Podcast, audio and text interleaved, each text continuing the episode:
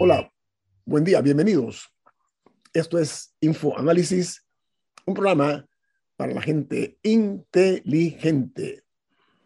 Hoy, amigos eh, oyentes a nivel nacional y a nivel mundial que nos escuchan, primero de julio comienza el séptimo mes del año y para nosotros es un privilegio que ustedes nos acompañen al staff de Info Análisis, que somos Milton Enríquez y Guillermo Antonio Dames. Camila Dames Arias está en una misión especial. Así que nosotros eh, vamos a iniciar el programa que es presentado por... Por Café Lavazza. Pide tu Lavazza en restaurantes, lugares de entretenimiento, sitios deportivos. Café Lavazza, un café italiano para gente inteligente y con buen gusto, presenta Infoanálisis. Amigos, recuerden que este programa se ve en, eh, primero se escucha a nivel nacional eh, de costa a costa y frontera a frontera a través de las frecuencias del Mega 107.3 y 107.5 en provincias centrales. También en uh, la app de Mega Stereo, que está disponible tanto en Play Store como en App Store. De igual manera, eh, estamos para servirle a ustedes en uh, otra aplicación que se llama YouTube. Los programas quedan colgados en, eh, casualmente en YouTube. Pueden verlos todos los programas los videos, los pueden ver en sus televisores o en sus teléfonos móviles o celulares o en las pantallas de sus eh, computadoras en YouTube solamente entran a Infoanálisis y ahí van a ver todos los programas nuestros a lo largo de los tiempos y eh, nos ven en directo, en video, a través de Facebook Live. Eh, así que no hay manera de perderse Infoanálisis. También quedan los podcasts ahí a disposición de ustedes. Vamos, como de costumbre, a darle inicio a ustedes con las noticias que son los titulares principales de los diarios más importantes del mundo. Comenzamos con el New York Times, porque dice que el fallo de la EPA es un eh, hito en el retroceso contra la regulación de las empresas. Añade la nota que al anular el plan de la EPA, la EPA es la Environmental Protection Agency para reducir las emisiones, el fallo de la Corte Suprema de Justicia fue una victoria para los conservadores que trabajan para reducir la supervisión del gobierno en esa materia de reducción de gases. Por otra parte, el Washington Post titula Donald Trump dice que está presionando a través de una agrupación que se llama Trump World a testigos para que nieguen sus eh, posibles eh, irregularidades. En el tema del 6 de enero, la toma del Capitolio, Trump y sus aliados colman a, la, a los posibles testigos con eh, halagos privados mientras critican públicamente quienes eh, están eh, cruzándose en su camino. El diario The Wall Street Journal, el diario de los negocios en Estados Unidos y el mundo, su principal noticia dice, los mercados sufren por primera mitad del año en décadas. Dice que los inversores se preparan para una mayor volatilidad eh, para efectos de los fondos, lo cual es un duro comienzo para el año 2022. Las acciones y los bonos, al igual que las criptomonedas, perdón, se desplomaron en el, los primeros seis meses del año. Los mercados en materias primas, incluidos el petróleo, fueron el único lugar que no perdió terreno. Mientras, eh, dice la, la noticia internacional que en Ecuador, el gobierno del presidente Lazo y las organizaciones indígenas eh, llegaron a un acuerdo de paz. Eh, afirman eh, que esto se dio después de 18 días de protestas. Los líderes del paro nacional suspendieron las manifestaciones a cambio de que se cumpla con el compromiso oficial de subvencionar los combustibles. Un movimiento indígena que logró torcerle el brazo al gobierno de ese país, de Ecuador. Mientras que en Filipinas, la familia Marcos regresa al poder 36 años después, de que el país queda en manos del tándem formado por el hijo del ex dictador del gobierno, que fue durante décadas el, el que gobernó Filipinas, Ferdinand Marcos, y nada menos que la hija del presidente saliente, Rodrigo Duterte. Imagínense ustedes esa mezcla que hay de por medio. Yo recuerdo que la señora Marcos, se llama Imelda, Imelda Marcos, estaba conocida o reconocida a nivel mundial como la mujer con mayor cantidad de zapatos finos en el mundo. Tenía habitaciones llenas de zapatos, no sé, le faltarían días en el calendario para poder usar todo conforme a lo que se decía. Días de su vida, lo que estoy hablando, ¿no? Mientras en Colombia dice que la compañía estadounidense Bloomberg realizó un escalafón para eh, rastrear los eh, mejores y las peores, los peores países para estar durante eh, la pandemia, cómo se manejaron durante la pandemia. Y resulta ser que la posición como mejor país de América Latina lo ocupó Colombia. Y por el manejo de la pandemia es el número 12 a nivel mundial. Como dije, el primer lugar en la región en el manejo de la pandemia, Colombia. Eso se hizo un estudio por parte de Bloomberg, que es una prestigiosa eh, empresa estadounidense. En primera plana también, o en Costa Rica, la principal noticia es que la Caja Costarricense de Seguro Social prepara eh, una eh, respuesta para atender el eventual impacto de una tormenta tropical que va a azotar Costa Rica y Centroamérica para enfrentar cualquier tipo de eh, eventualidades que se presenten por los efectos en los servicios de salud de la caja de seguro social de ese país de Costa Rica. Mientras en Ucrania, las tropas ucranianas expulsan a las fuerzas rusas en la isla de Serpientes. Dice que el asunto aquí es que eh, eso este, es un fuerte revés, un duro revés para las eh, tropas estadounidenses, cuya retirada se produjo después de sostenidos ataques ucranianos, incluso utilizando armas occidentales recién llegadas, y podría eh, socavar el control de Rusia sobre las rutas de lo que es la navegación en esa región.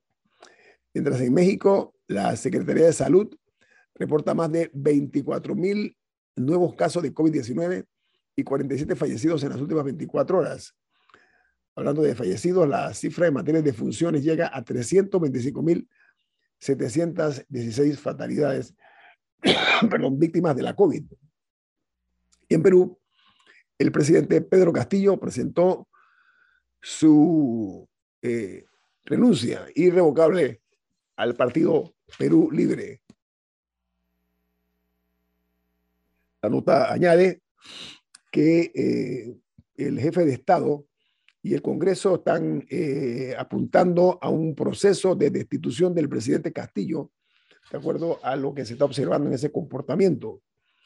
Mientras en Rusia, Vladimir Putin alerta de, la, de que va a responder de manera simétrica a un uh, fuego militar, un, un esfuerzo militar en Suecia y en Finlandia y niega que su ejército atacase el centro comercial de la ciudad de Kremenchur. Otra noticia de primera plana que se registra en los diarios más importantes del mundo, que son las noticias más importantes, están en las primeras planas, se genera en Argentina, porque ahora el Banco Central de ese país prohíbe las cuotas para hacer compras puerta a puerta en el exterior luego de haber invitado o quitado la financiación al turismo en el año 2021, dispuso nuevas restricciones para frenar la salida de dólares por los gastos de los argentinos en las plataformas online extranjeras. Mientras en Guatemala, dice que el presidente Yamatei eh, reprocha que el Departamento de Estado de los Estados Unidos eh, los compare con el régimen de Corea del Norte y además se queja de la inclusión de Guatemala entre los estados paria eh, que ha hecho la Comisión Interamericana de Derechos Humanos de la Organización de los Estados Americanos, de la OEA. Principal noticia en Chile es que el Ministerio de Salud de ese país reveló 10.751 casos nuevos de COVID-19 más 12 fallecidos en las últimas 24 horas. La nota añade que el total de casos que tiene Chile registrados asciende a 3.990.693 y los fallecidos son 58.479 más los 12 que mencioné que se en las últimas 24 horas. Las Honduras eh, le encuentran eh, desmembrados los cuerpos de presuntos integrantes de la Mara Salvatrucha, conocida como la MS-13. Estos eh, cuerpos fueron desmembrados con una motosierra que después que los desmembraron los metieron en bolsas y en sacos y lo dejaron. ahora las autoridades están hablando de que se está llegando ya a la captura de estos criminales. Y la principal noticia en República Dominicana es la alta incertidumbre. Perdón. Decía que la alta incertidumbre eh, obliga al Banco Central a subir la tasa de 7% a 7.75% anual y la tasa de depósitos remunerados, eh, que se llaman como overnight, pasan de 6 a 6.75%, de acuerdo a la información que ha dado el Banco Central de República Dominicana. Esto aparentemente por el impacto que ha tenido o que tiene el comportamiento de la Reserva Federal de los Estados Unidos de América. Milton, no sé si tiene alguna información eh, adicional a usted. No, pero muchas ganas de conversar con Richard Morales sobre lo que ha pasado en Colombia y sus proyecciones en Panamá. Pero antes vamos a tener que cumplir con quienes hacen realidad que este programa llegue a ustedes. Estoy hablando de nuestros prestigiosos, distinguidos anunciantes, que vamos a llevar su mensaje aquí a través de la cadena nacional Media Estéreo y del programa Info Análisis. Así que, por favor, eh, quédense aquí en Info Análisis porque viene más en este programa que es un programa para la gente inteligente. En Banco Aliado te acompañamos en tu crecimiento financiero. Ahorra con tu cuenta Más Plus, mejorando el rendimiento de tus depósitos. Banco Aliado, tu aliado en todo momento. Puedes visitar la página web de Banco Aliado en www.bancoaliado.com y también seguir a Banco Aliado en las redes sociales como arroba Banco Aliado. Banco Aliado, tu aliado en todo momento. Bueno, está con nosotros esta mañana el politólogo Richard Morales, que además eh, es el líder del movimiento FAD, que nos acompaña esta mañana. Don Richard, bienvenido. ¿Ya no? Bueno, eh, creo que Richard fue precandidato en la elección pasada, pero creo que ya no pertenece y el FAD no está inscrito tampoco. No sé, que lo diga él. Sí, así es.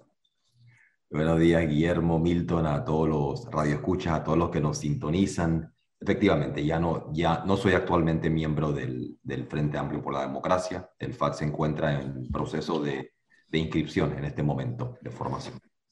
Yo quería aprovechar, Richard, para, como politólogo, como un hombre que fue candidato a un movimiento de izquierda, tal vez el, el partido más a la izquierda en el espectro político panameño de la última elección, también egresado de la Universidad de Harvard y descendiente del prócer Eusebio A. Morales, líder liberal de principios del siglo XX. Eh, estamos viendo eh, con la reciente elección de Gustavo Petro en Colombia que se están instalando por voluntad popular una serie de gobiernos de izquierda. ¿Es esto el éxito de la estrategia del Foro de Sao Paulo o Grupo de Puebla o son decisiones autónomas de los pueblos, movimientos pendulares de derecha e izquierda en la política latinoamericana. O sea, y cuando tú ves los mapas que muestran este pase de azul a rojo, así los pintan, azules conservadores, rojos de izquierda, Panamá, Costa Rica y República Dominicana, a veces Uruguay, salen en, en amarillo, en blanco, en neutro va Panamá para el rojo, es parte de una estrategia continental, es una necesidad de los pueblos. ¿Qué nos puede decir? Yo diría que es a la vez una necesidad de los pueblos y de las naciones latinoamericanas y también responde a una, a una eh, cambiante correlación de fuerzas a nivel internacional. empezando con lo, con lo nacional, ¿no? esa necesidad de los pueblos. La mayoría de, las naciones latinoamericanas fueron sometidas a unas políticas eh, neoliberales a lo largo de la década del 80, del 90. Estas políticas implicaron una disminución de la inversión social, de las políticas sociales en educación, salud. Era esta idea de buscar la austeridad, el estado mínimo, eh, de economías que abandonaron los incentivos a la industria, a la agroindustria, eh, y lo reemplazaron por la apertura comercial, el libre flujo de capitales, de mercancías, básicamente estas promesas de que, el, de que, de que estas reformas neoliberales iban a traer crecimiento, inversión, empleo y prosperidad, y a la vez privatizaron, privatizaron los activos estratégicos de las naciones, que en muchas naciones, particularmente las que dependen de la extracción de recursos naturales, era su principal fuente de riqueza. Eh, en el caso panameño sabemos que existe la diferencia de que la nuestra depende de la posición geográfica. Eh, así que estas diferentes reformas lo que terminaron generando fue mucha mayor desigualdad en naciones que ya eran desigual de por sí, atrasaron y, atrasaron los procesos de desarrollo que llevaban estos pueblos, los hundieron aún más en el, en el atraso industrial, es decir, los avances que ha habido en, industrialización retrocedieron eh, y, se, y se incrementó la pobreza y muchos de estos estados tuvieron que recurrir a diferentes programas de transferencias condicionadas como los subsidios en Panamá para paliar estos, estos resultados. Esto dio pie a que en esas naciones triunfaran eventualmente eh, partidos de corte progresista o de izquierda, prometiendo revertir esas políticas neoliberales que empobrecieron a los pueblos, pero a la vez truncaron el desarrollo, es decir, no contribuyeron a que esas economías se desarrollaran o avanzaran. Eh, y en esta segunda ola, podríamos llamar una segunda ola, la primera ola de gobiernos progresistas, podríamos indicar que fue a inicio del siglo XXI, eh, que tanto en, en, en, Bolivia, en Venezuela, en, Ecuador, en Argentina, Uruguay, Brasil. Y ahora tenemos una, una nueva ola, ¿no? Eh, Obrador en, en, México, ahora Petro eh, en Colombia, Fernández en Argentina, probablemente pronto en Brasil Lula. Eh, es decir, hay una, hay una serie de, gobiernos que buscan completar la tarea de, lograr eh, eh, reformar o lograr desneoliberalizar, por decirlo así, sus países. Así que uno diría que la primera parte por esa circunstancia de, revertir esta idea de que mediante, la, mediante las privatizaciones de las fuentes de riquezas de los países, mediante la disminución del gasto social, se iban a alcanzar eh, prosperidad, que es contrario a lo que han hecho todos los países que han logrado industrializarse en la historia, sean, sean, eh, sean, se hace ya varios, varios siglos en, Europa, Estados Unidos, o más recientemente, eh, sobre todo en, en, Asia. Eso es lo interno.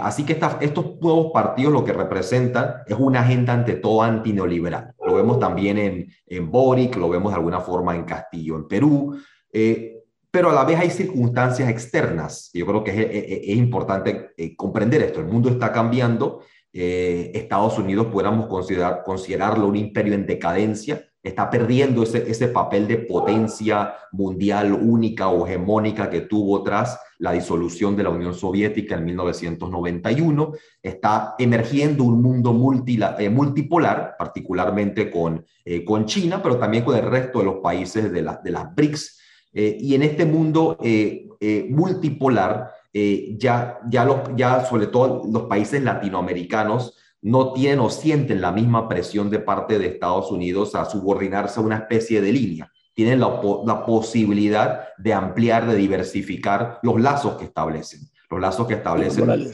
China, con Europa, y, y, esto está abriendo cada vez más las puertas a otro fenómeno, que es la integración regional una Latinoamérica que ya siente que no tiene que ser patio trasero estadounidense, que puede desarrollar e industrializar sus economías y que eso requiere una integración que le permita, por decir así, pararse sobre sus, propios pies en, los, eh, en, el mundo. Porque si uno analiza todos los gobiernos progresistas que hay, todos asumen la bandera de la integración latinoamericana, integración política, integración eh, económica, eh, integración en la construcción de infraestructura. Hay propuestas para que haya un banco regional que ayude al financiamiento de estos distintos proyectos industriales, de inversión de, ciencia y tecnología, de, industrialización. Es decir, que también responde a un, a un cambiante escenario internacional donde en vez de ser un apéndice de potencias desarrolladas, América Latina se ve en la necesidad de desarrollarse por sí misma y poder competir de tú a tú. Y eso es parte de la agenda de estos, estos gobiernos. Señor Morales, a ver, eh, hay personas que tienen que morderse la lengua menos, eh, digamos, pragmática. Yo soy muy pragmático, yo veo las cosas del color que son. Y para mí la vida es resultados. Estamos en América Latina en un sistema que ha fracasado. La prueba está en los gobiernos progresistas de izquierda, póngalo del color que usted quiera. No obstante, esto, para mi juicio, es parte de una realidad que ha vivido esta Latinoamérica indígena y la no indígena también. un sistema donde pocos tienen mucho y muchos tienen poco. Eso se llama inequidad social. Eso por una parte. El propio sistema democrático ha demostrado una serie de falencias muy serias, cuyos resultados se ven ahora con esto. El caso no únicamente del presidente electo Petro. Petro gana a pesar de todos los pesares, en un país donde siempre predominó una democracia lejana a la izquierda. Estoy haciéndolo, repito, esto es un análisis frío y respectivamente de simpatías o antipatías. Boris en Chile, fenómeno. Un hombre joven, como he dicho siempre aquí, 10 años atrás era un líder estudiantil de la Universidad de Chile. Imagínense ustedes, es presidente, un hombre muy joven. Eh, y vemos también el caso de López Obrador en México. López Obrador, a pesar de la maquinaria bien aceitada del PRI y del PRD de México y otros partidos, logra imponerse, a pesar de que se decía que habían robado las elecciones anteriores. En fin, Vemos el caso de Costa Rica, vemos el caso de Honduras. Hay una playa de, realidades y aparentemente, y no me atrevo a garantizarlo porque no soy adivino, es muy probable que gane en Brasil Lula da Silva. De su perspectiva, siendo lo más objetivo posible, si puede. ¿A qué obedece este grito de una América Latina que ha decidido quitar este giro? ¿A qué lo atribuye usted, señor Richard Morales? Yo, lo atribuyo ante todo, digamos, eh, ¿qué mueve el voto? El, voto lo mueve en un sentido inmediato el, rechazo a lo que estaba, el rechazo a, los gobiernos y a los partidos tradicionales que venían dominando estas sociedades. Eh, y de alguna forma, si uno mira lo que representa Petro y lo que representa a la vez eh, Boric en Chile, ambos son fuerzas nuevas, que, que, cuya entrada en el escenario eh, no solo rompe con el dominio, digamos, de la alternancia entre los partidos de, que tradicionalmente habían dominado la política ahí, sino que a la vez terminan compitiendo contra fuerzas de la derecha que también son nuevas. Porque veamos que eh, Boric eh, compite en la segunda vuelta contra Cast, no compite contra, no compite contra la derecha que tradicionalmente había gobernado en Chile, e igual Petro. Los uribistas no pasan a la segunda vuelta en, en, Colombia. Así uno pudiera decir que eh, eh, se, están, se están dando unos cambios significativos en la política en los distintos países y, sus partidos tradicionales con sus figuras representativas han perdido eh, representatividad y a la vez legitimidad. Y cuando digo representatividad me refiero a que ya no, son, ya no representan los intereses de grandes sectores de la población, ¿no? o el sentir popular, por así decirlo de alguna medida. La gente está pidiendo cambios más significativos o más profundos de lo que se había dado en el, eh, eh, en el pasado. ¿no? Así que pudiéramos verlo por, por, ese lado primero. ¿no? y a la vez hay una, hay una promesa eh, en estos gobiernos de un cambio que vaya más allá de lo que ha dado la alternancia, porque la alternancia en cierta forma va generando una conciencia en el pueblo, va generando una conciencia de si esa alternancia entre los partidos tradicionales y figuras tradicionales que representan determinados intereses logra cambiar algo. Porque tú puedes por un ciclo electoral apostar a la alternativa al que estaba y después apostar de vuelta al que estuvo anteriormente, pero eventualmente la gente va cobrando conciencia de que son lo mismo, de que no, van a estar cambiando nada. Esta era la tercera candidatura de Petro, pero Petro hasta ese momento no había, hasta la última elección no había logrado polarizar la elección en torno, en torno a él. Pero los colombianos se dieron cuenta en gran parte, eh, en, en, gran parte que, eh, que, la, que las otras opciones eh, ya no representaban un cambio más allá de promesas vacías. Otro elemento ahí más allá de que la gente apuesta a cambios más profundos, más transformadores, porque Petro está prometiendo cambiar el modelo económico en Colombia. No es cualquier cosa lo que él está prometiendo. Está prometiendo que la Colombia que ha dependido de extraer petróleo y de la renta de la tierra, de que, que ha estado sumida en, la, en, la, en, una violencia, en, una lucha contra el narcotráfico, esta guerra contra las drogas que tantos muertos ha dejado en Colombia, él está, él está pidiendo ponerle un fin a eso y que pueda concentrarse en país en su industrialización, en democratizar el acceso a la tierra, en generar empleo de calidad, servicios públicos, es decir, que Colombia, que Colombia supere por fin ese gran conflicto. Y por eso ha convocado a ese gran a ese acuerdo nacional donde uno lo ha visto sentado incluso con quienes han sido sus más fuertes opositores a lo largo de los años, incluyendo... Uribe, se, sentó con Uribe, por ejemplo, se sentó con Uribe. El propio Uribe. Eh, otro, un factor que yo creo que aquí es muy importante también sobre esa idea de que son pueblos que han adquirido un grado superior de conciencia, lo que los hace elegir a estos gobernantes con mucha visión de futuro, es el, como Petro, como Boric, es el hecho de que poco antes de la elección hubo estallidos sociales, estallidos prolongados donde el pueblo se levantó y emprendió una lucha contra sus gobiernos por, por, por, importantes reivindicaciones. Esto se dio por el estallido social que hubo en Colombia y el estallido social que hubo en Chile básicamente en un, en un, periodo de tiempo muy, eh, muy cercano. ¿Esto, ¿Esto qué nos dice? Que estos eran pueblos que simplemente llegaron a, a, a, un punto de ebullición donde ya no podían seguir tolerando tanta injusticia, tanta desigualdad y se levantaron. Y, y, y quien logra interpretar el descontento, el malestar que existía en esa sociedad, fueron esos, fueron esos candidatos que a la vez prometieron más que las promesas de siempre, prometieron cambios estructurales en su sociedad. Tenemos un corte comercial, don Richard. Richard Morales, nuestro invitado esta mañana, politólogo, eh, estudiado en Harvard University, eh, un hombre con vastos conocimientos en materia de la política internacional. Tenemos un mensaje de nuestros patrocinadores. Don Milton.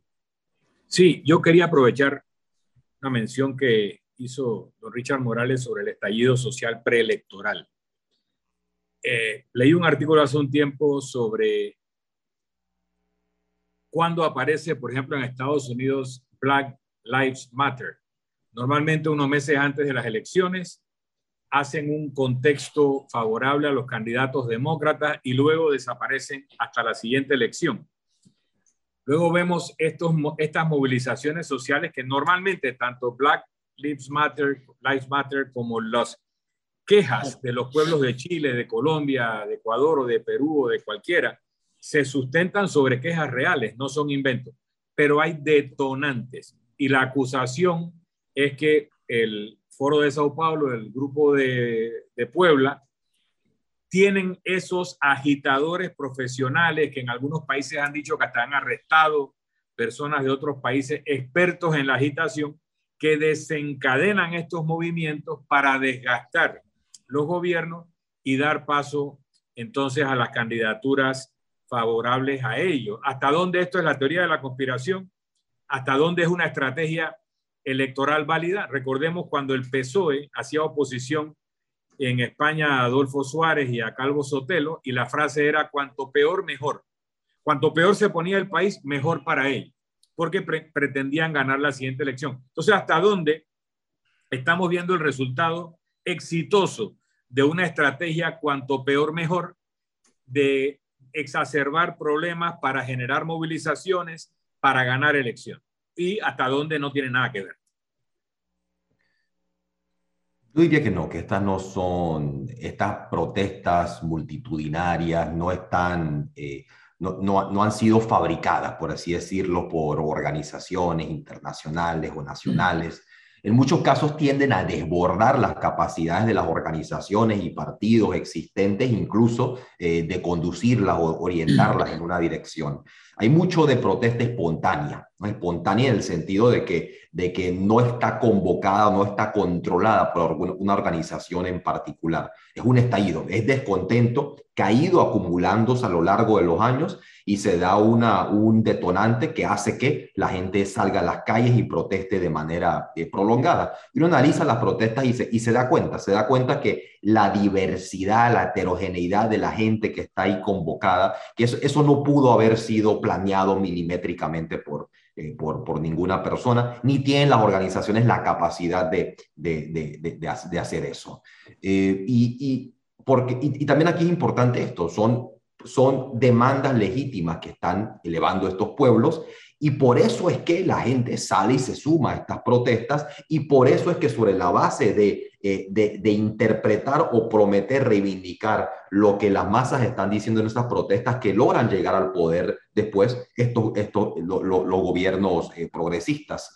Eh, yo, yo, creo que ahí el, el error sería revertir, digamos, las causas con las consecuencias.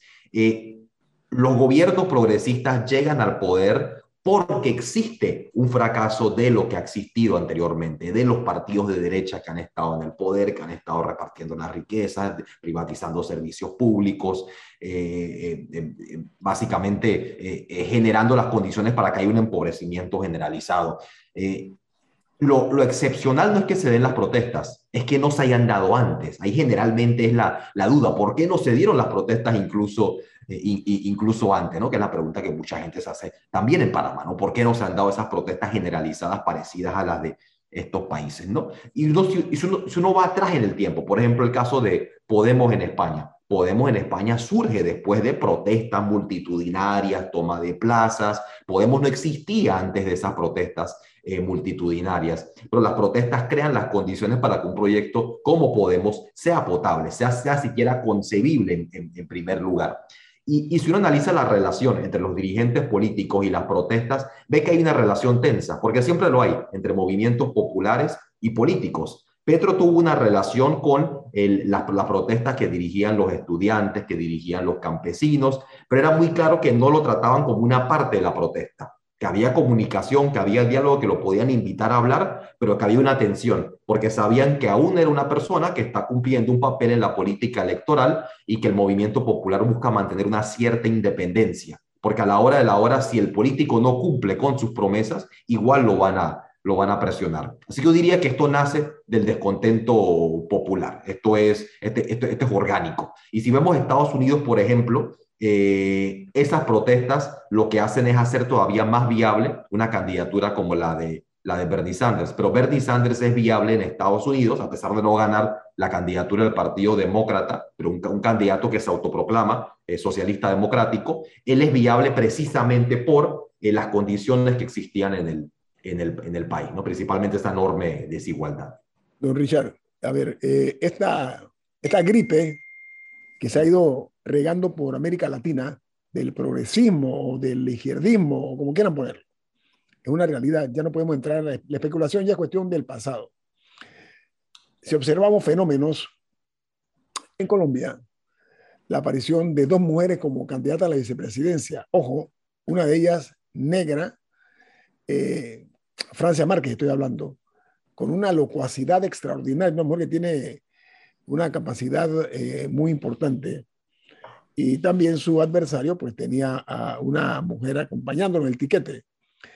Cuando observamos, por ejemplo, la, que la desigualdad y la pobreza eh, son monstruosas infamias que hay en América Latina, ¿no? Eh, la distancia, como decía, la inequidad entre ricos y pobres. La forma tan egoísta como se distribuyen las riquezas son todos factores determinante a la hora de la hora. Usted, desde su perspectiva, un hombre eh, de izquierda, aquí la gente eh, eh, a veces confunde los términos, ¿no? Un hombre progresista.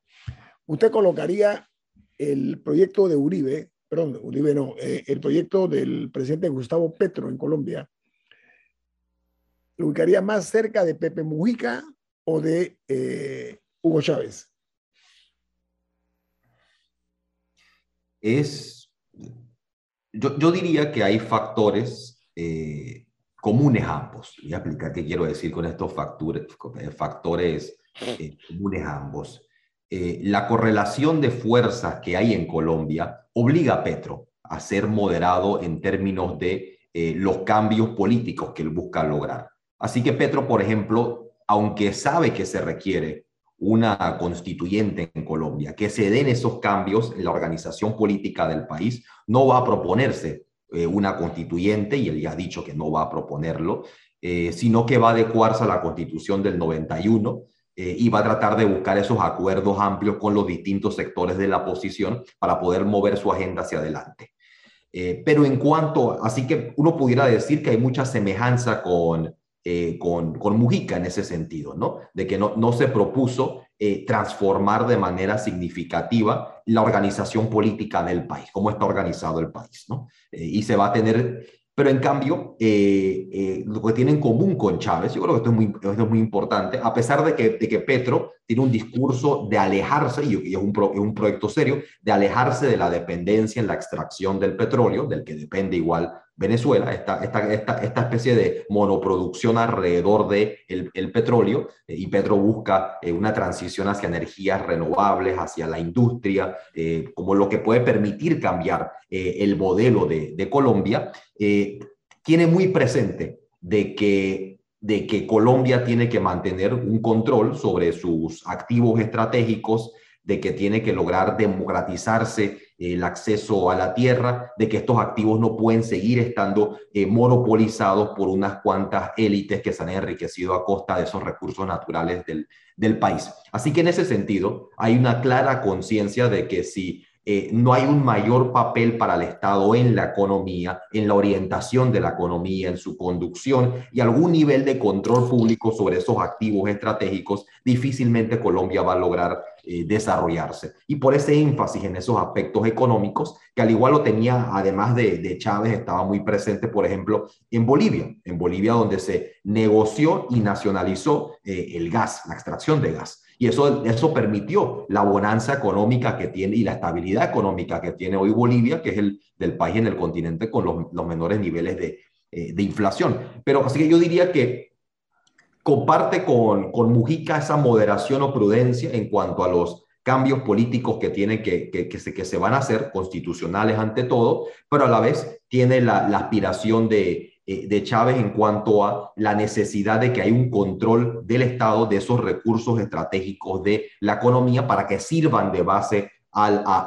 al, desarrollo de otros sectores. Pero como los problemas de Colombia son muy singulares, no es un país atravesado por décadas eh, de violencia, eh, por, por matanzas de inocentes, de civiles. Eh, recientemente dieron, dieron las cifras de cuál es el acumulado a lo largo de, los años de todas las víctimas que ha tenido el, el, conflicto. La mayoría de ellos, más del 90%, son, son civiles a fin de cuentas. así que Petro también tiene muy claro eso, de que hay un, un, objetivo muy particular a, a, a Colombia, que es lograr la paz, que es consolidar lo que se había logrado con el acuerdo de paz. Richard, yo quería traerte a Panamá ahora. Recuerdo en un seminario internacional cuando presentan a un expositor y dicen que era político. Y él dice, perdón, yo no soy político, yo soy politólogo, que es la misma diferencia que hay entre ser zoólogo y ser animal.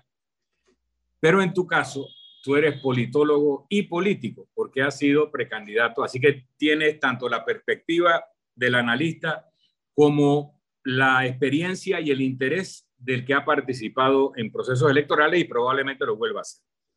Desde el año 84, que se dan elecciones en Panamá, los partidos de izquierda, de izquierda a izquierda, no de centro izquierda, de izquierda, que se han presentado, que se han constituido, han propuesto candidaturas, juntos no suman el 2% de las votaciones cada vez que se presentan.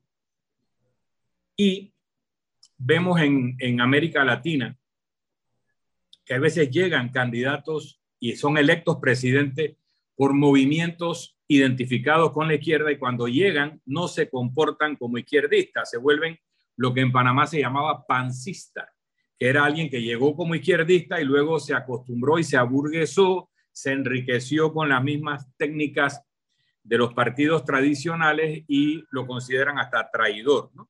hay una acusación como esa en, Castillo de Perú en este momento, en algún momento contra Ollanta Humala también, etc.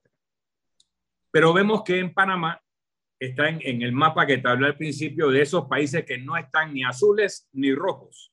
Mm. Y vienen unas elecciones en el 2024 y todo el resto del continente prácticamente se mueve a rojo. ¿Y cuál es la oferta de la izquierda panameña? ¿Y qué viabilidad tiene esa oferta? y si la popularización del liderazgo político partidista que vemos en prácticamente todos los partidos. Cuando digo popularización, es que los que ocupan los altos cargos de dirección de estos partidos vienen de extracción popular, no son personas de las familias tradicionales que rigieron la política en Panamá hasta no hace mucho.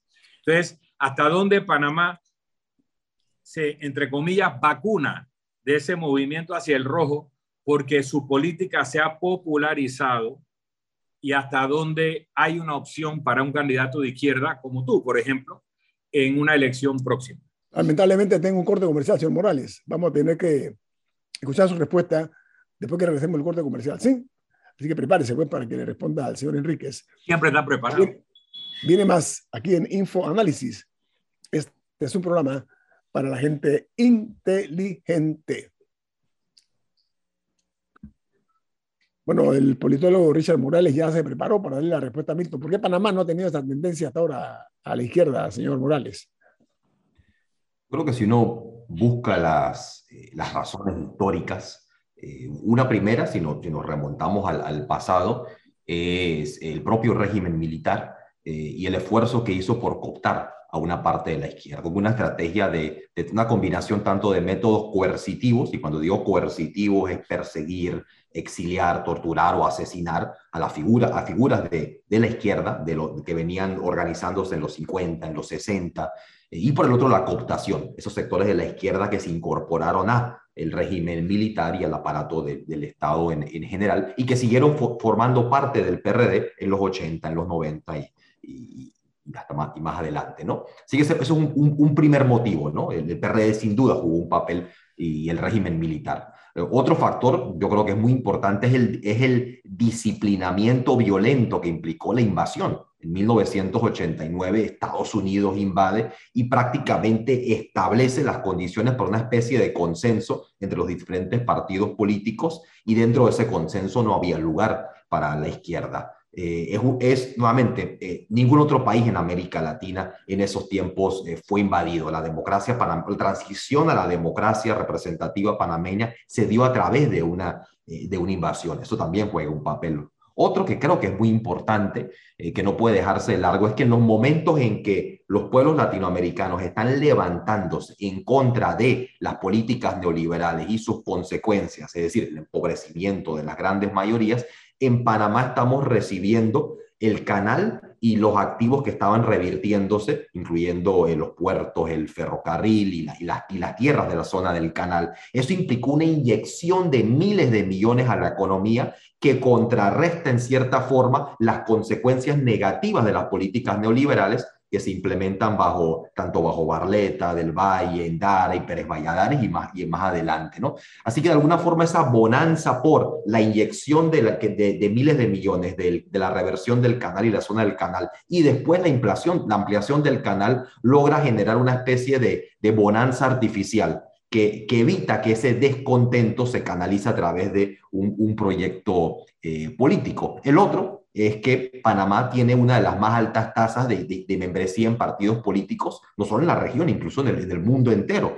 Pero ¿a qué se debe eso? No es entusiasmo por los partidos, por sus líderes. Sabemos que son redes clientelares extensas, donde a través de un intercambio de, prebendas eh, se, logra conseguir votos y adhesiones. Y estas redes clientelares hacen más difícil que haya un voto mayoritario, digamos, eh, consciente o por, por convicción. Si uno busca, por ejemplo, a dónde está la mayoría del voto de, Petro en Colombia, es en áreas metropolitanas, es en áreas metropolitanas donde encuentras a trabajadores asalariados, de capas medias, es decir, personas que no están sujetas a estas mismas eh, redes clientelares eh, de, los partidos. Eh, sí que uno puede decir que, lo, que los partidos han, logrado crear esta, estas redes clientelares como una maquinaria de, control social eh, que, divide la población, por un lado, y evita que, eh, tome, que tomen mayor fuerza las, eh, digamos, la, la, izquierda panameña. Em, ahora, eso está cambiando, ¿no? Eso está cambiando porque esa bonanza artificial eh, por la eh, inyección de miles de millones del canal, zona del canal, de ampliación, todo eso ya llegó a su final. Eh, el modelo económico que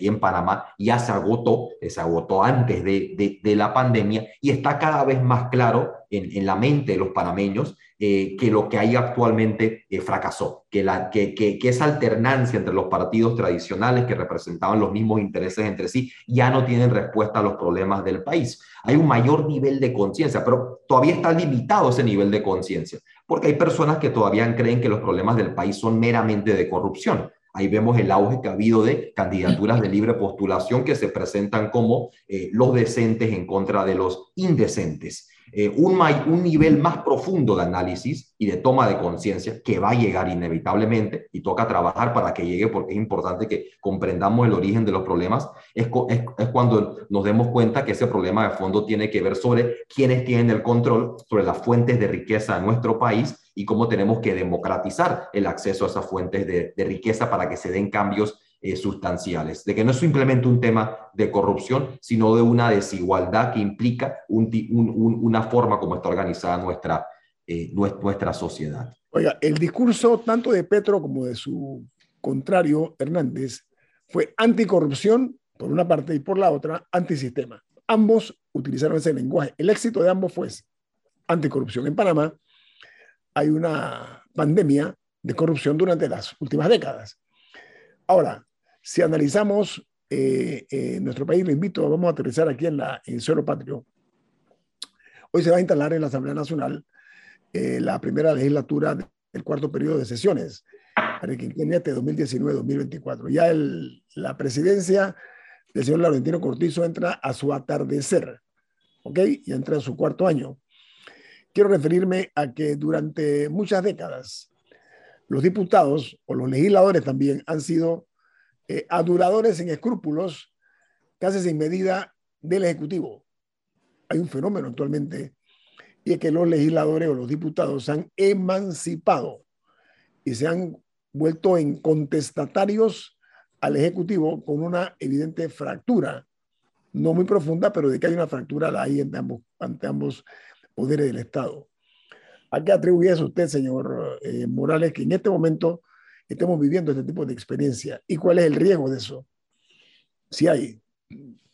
Yo, yo diría sobre ese tema del sistema y la corrupción que, que efectivamente ese proyecto es vital porque en países como Colombia empiezan a tomar conciencia de que la corrupción es producto del sistema, que no es el, el, problema raíz no es la corrupción, es el sistema que produce y reproduce esa corrupción, porque hay grandes capitales que usan el dinero para comprar acceso al poder, al Estado, candidatos, partidos, y a través de ese dinero que utilizan para comprar acceso al Estado, logran quedarse con las concesiones, con los activos estratégicos del Estado, logran darse a sí mismas exoneraciones y demás, ¿no? Y que si no atacas el sistema, la corrupción va a seguir y va a seguir empeorándose.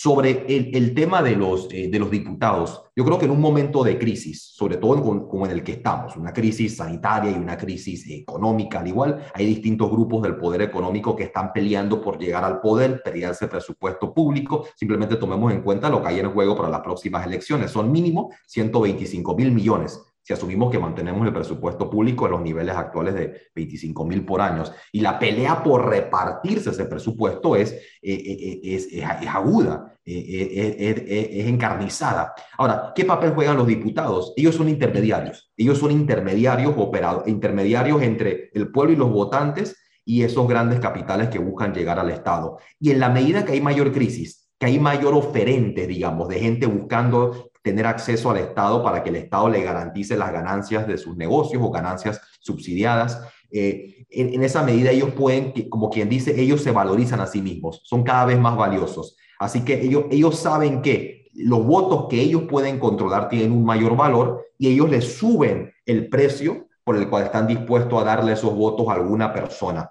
Así que eso les da mayor poder de negociación. Así que ellos sientan al ejecutivo, sientan a los donantes y dice, si tú no quieres colaborar conmigo y dame lo que yo quiero, que pueden ser prebendas dentro eh, del Estado o incluso facilidades para negocios, yo le voy a ofrecer mis votos a otra persona. Es decir, que en medio de la crisis los diputados han tomado poder porque como intermediarios son cada vez más valiosos, intermediarios entre poder económico y, eh, y, y, y los votantes. Richard, una pregunta. Milton, para, eh, disculpa, Milton. Sí, eh, en, estos movimientos de cambio, porque en Panamá nunca se ha reelecto el oficialismo, o sea, el candidato oficialista en Panamá nunca ha ganado. por lo menos del 90 a la fecha. Pero hay una cosa que se llama el gatopardismo, que hace referencia a la novela El gato pardo de Giuseppe Tomasi di Lampedusa. Entonces, la frase más célebre que explica el gatopardismo era cambiemos todo para que nada cambie, ¿ok? O para que todo siga igual. ¿Hasta dónde estos discursos de cambio y de anticorrupción y de que todo va a ser diferente son mero gatopardismo que acumula la decepción y el resentimiento en todos los países, no digo solo Panamá, y cuando se agota, cuando se revienta la cuerda de esa desilusión cíclica que somete a nuestros pueblos a, a ilusión y desilusión. Yo creo que uno no, uno no puede, digamos, precisar un tiempo exacto en el que se, en que se da esa desilusión, digamos, pero se da inevitablemente cuando las personas se dan cuenta que no es simplemente un problema de que el administrador o director de X o Y institución es incompetente o es corrupto, por, por sino que hay un problema más profundo de cómo tú estás organizando la prestación de un servicio. Tomemos como ejemplo el seguro social. Alguien pudiera decir muy superficialmente, el problema del seguro social es la junta directiva o es el administrador, hay que cambiar el administrador y que sea la persona más honesta que haya en el país. Y tú puedes hacer eso, ¿no? Ciertamente. Y, hacemos una, un proceso de selección y agarramos al panameño más, más honesto, más probo eh, que, que, que, que, haya, ¿no? Eh, o como se dice popularmente, ¿no? Sientas allá a la Madre Teresa de Calcuta, ¿no? O a quien uno, o a quien uno quiera.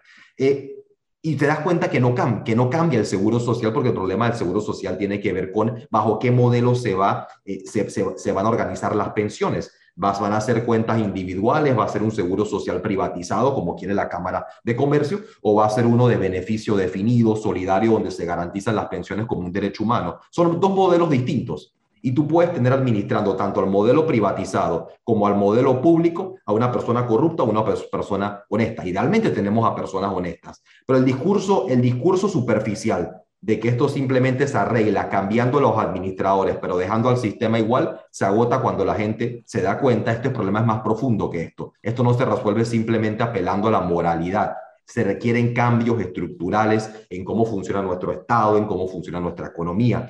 Yo creo que esa, toma de conciencia se da lentamente, pero se da. Inevitablemente se va a dar en Panamá, porque lo que necesitamos no es un, un administrador honesto de servicios públicos privatizados, por decir algo. Necesitamos un administrador honesto de servicios públicos que estén al servicio de garantizar derechos humanos a todos los panameños. No, no que sean un, un, un, un negocio bajo eh, buena administración, por ponerlo así. ¿no? Richard, lamentablemente el tiempo se nos agotó. Eh, le damos las gracias al politólogo Richard Morales por su aporte aquí en Infoanálisis. Siempre se aprecia mucho eso, don Richard. ¿eh? Que tenga, tenga buen día. Nos vamos, Milton. ¿Quién despide Infoanálisis? Nos vamos. Pide tu lavazza en restaurantes, cafeterías, sitios de deporte o de entretenimiento Café Lavazza, un café para gente inteligente y con buen gusto, despide Infoanálisis. Viene Álvaro Alvarado con su programa Sin Rodeos, aquí en Humella Estéreo. Nos vamos. Y nos vemos. Hasta lunes.